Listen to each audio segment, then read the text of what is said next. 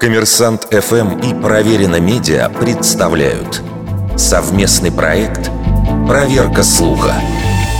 Правда ли, что некоторые западные страны эвакуировали своих послов из Анкары за сутки до землетрясения в Турции, произошедшего в начале февраля 2023 года?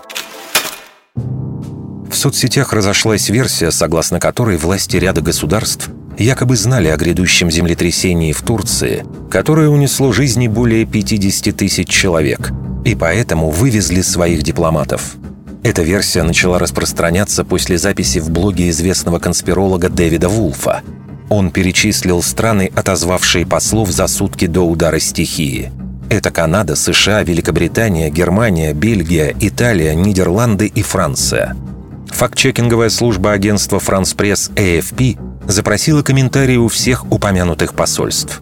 От шести были получены ответы. В момент землетрясения дипломаты находились в Анкаре. Из-за того, что в диппредставительствах США и Великобритании на запрос не ответили, AFP пришлось самостоятельно устанавливать алиби послов этих стран. Посол США Джефф Флейк уже через несколько часов после землетрясения опубликовал фото с приспущенным флагом во дворе американского диппредставительства в Анкаре – а на следующий день из своего кабинета посол выходил в эфир CNN. Посол Великобритании Джилл Моррис была не столь активна в соцсетях, но спустя примерно неделю после подземных толчков появились фото, где она занимается сбором помощи для пострадавших.